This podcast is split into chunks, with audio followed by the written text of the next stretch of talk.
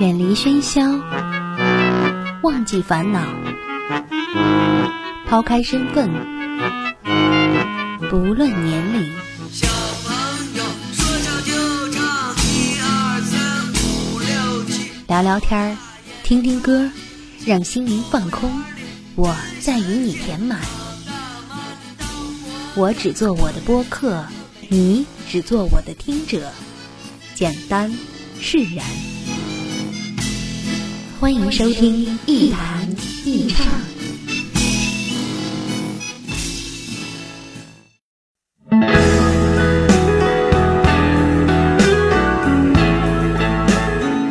这里是 Enjoy Talks 一谈一唱，我是梁毅，欢迎各位收听本期节目。喝酒是一件快活的事儿，在不酗酒的前提下呢，我喜欢跟朋友喝酒。酒喝了这么多年，大大小小的酒厂也经历了不少，免不了见识一些酒后的场面，特别是喝过酒之后的各色人等。这其实是个很有意思的事儿，所以今天我们的节目呢，就从这个话题说起。对于喝完了酒之后的表现，有很多种分类和说法。第一种呢，呃，是这个喝多了之后睡觉的。有人说这是酒品和人品最好的。其实这事儿跟酒品真没多大关系，跟人品扯上边儿呢，也有点儿夸大其词。其实像这种喝多了之后睡觉的，我觉得其实那就是喝猛了，或者干脆没喝多。第二种呢是喝多了之后爱打电话约人，非要开后半场的，这属于酒后交际型。有人说这种人平时比较沉默矜持，但是有着强烈的进取心和远大的抱负，啊，有追求成功的渴望。其实我觉得这只是巴纳姆效应当中我们曾经说过的啊那种比较笼统的解释。基本上我遇到的喝多了之后打电话约人的。不是这个无聊空虚、心情不好，就是平时自以为是惯了，怀着你根本想不到的一些目的，借题发挥而已。第三种呢，就是喝多了之后爱找人说话的。有的心理分析说了，说这种类型的人性格比较内向，平时不轻易表达自己，现实生活当中受到了一定的压抑。这个说法有一部分的准确，但是我还有一种解释是这样的。就是这种人呢，往往心机比较重，顾忌比较多，喝多了酒之后需要释放，但是基本上停留在话痨的层面上，所以也属于比较理智和可控的类型。另外呢，还有一种情况就是酒后滋事型的，其实这种人往往不是不能喝酒，他们常常酒量都说得过去，而且，呃，甚至相当能喝。但是他们的症结根本不在酒量大小，而在于他们从一开始就想把自己喝醉，醉了之后表现出骂人、摔东西啊、找人打架，或者是破坏公共秩序等等行为。这种胆大粗野的表现跟他们平时那种温文尔雅、胆小怯懦啊几乎完全不同，也就是我们俗话说的“酒壮怂人胆”吧。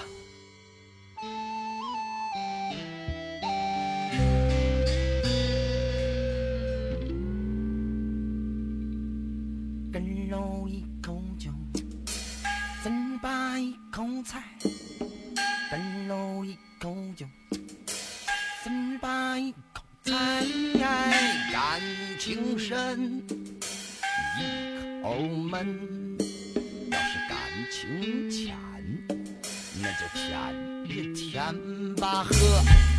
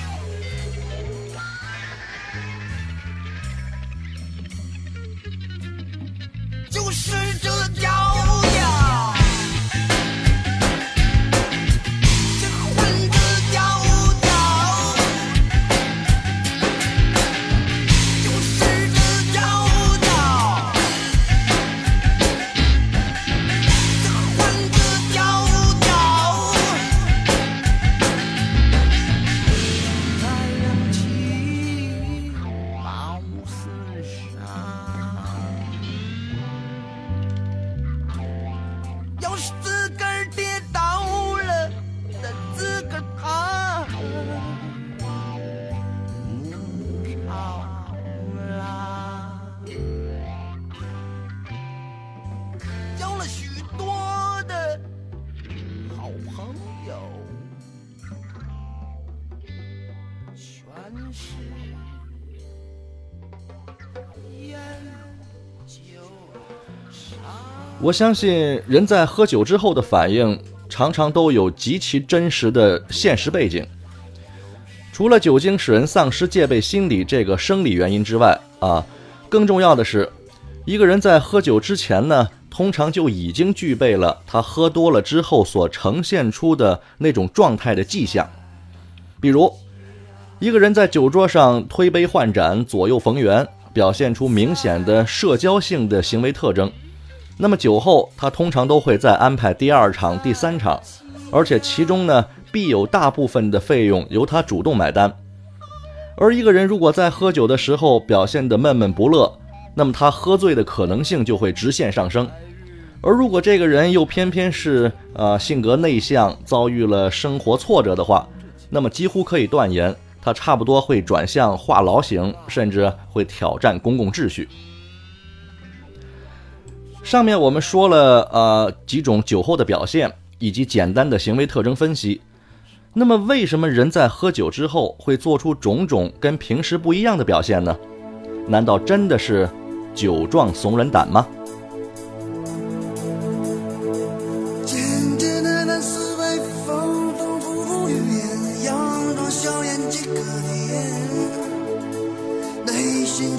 心却焦急地，内心却焦急地呼唤。生存在虚伪的虚伪的下面，没人曾多看你一眼。这是个现实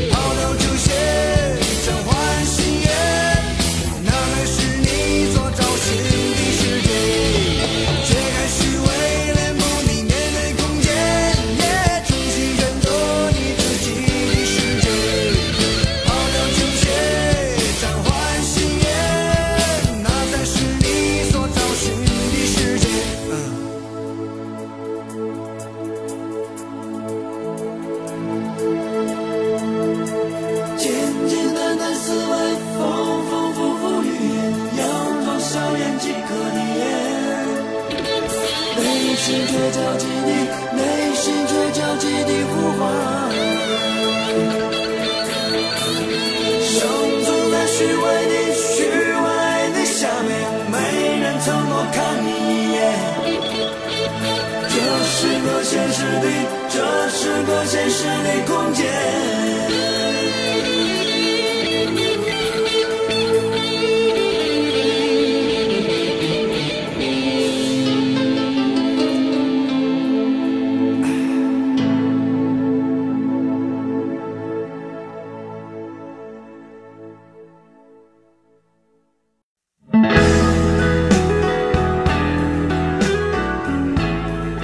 其实不知道大家发现没有，一个人在酒后的行为，无论表现出什么样子，都有一个前提条件，就是喝酒了。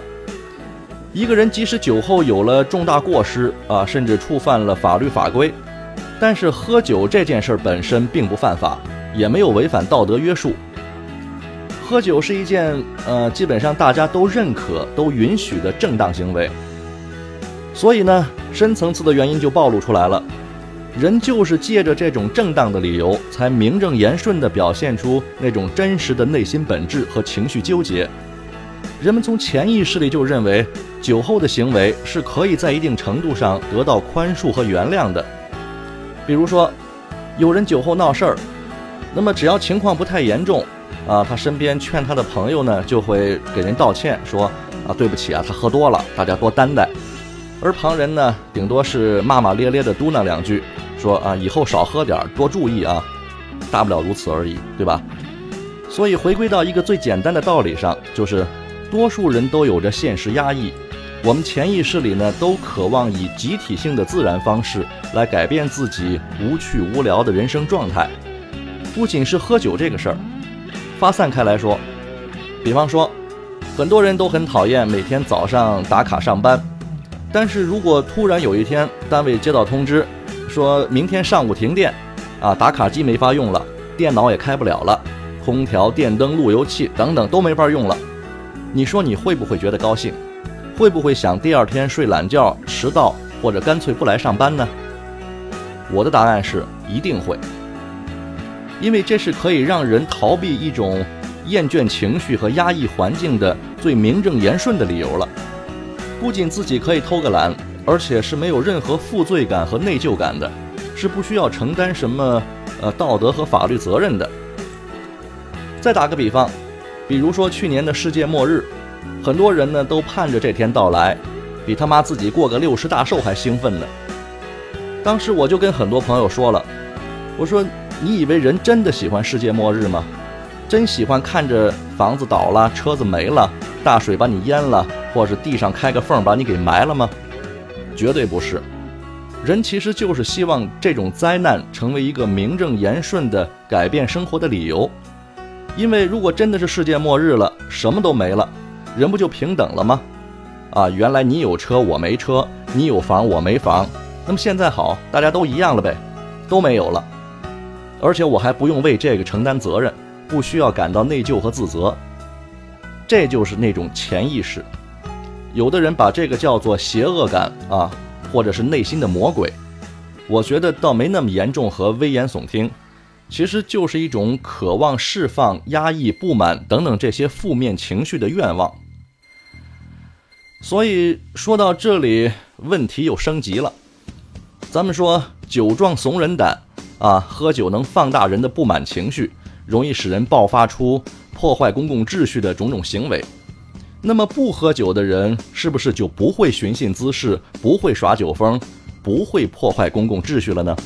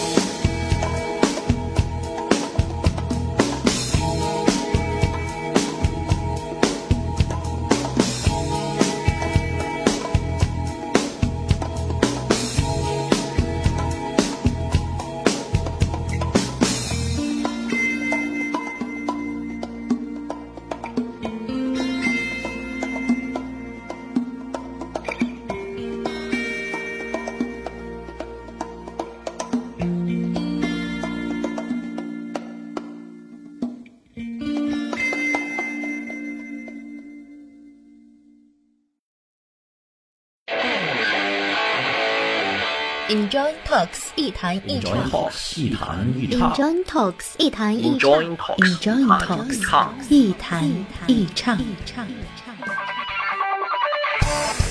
这里是一谈一唱喜马拉雅网络专属广播，欢迎下载喜马拉雅手机 APP 或登录喜马拉雅网在线收听。您还可以关注新浪微博和喜马拉雅加微账号“梁毅一九七六”，随时随地分享好声音。好节目正在继续。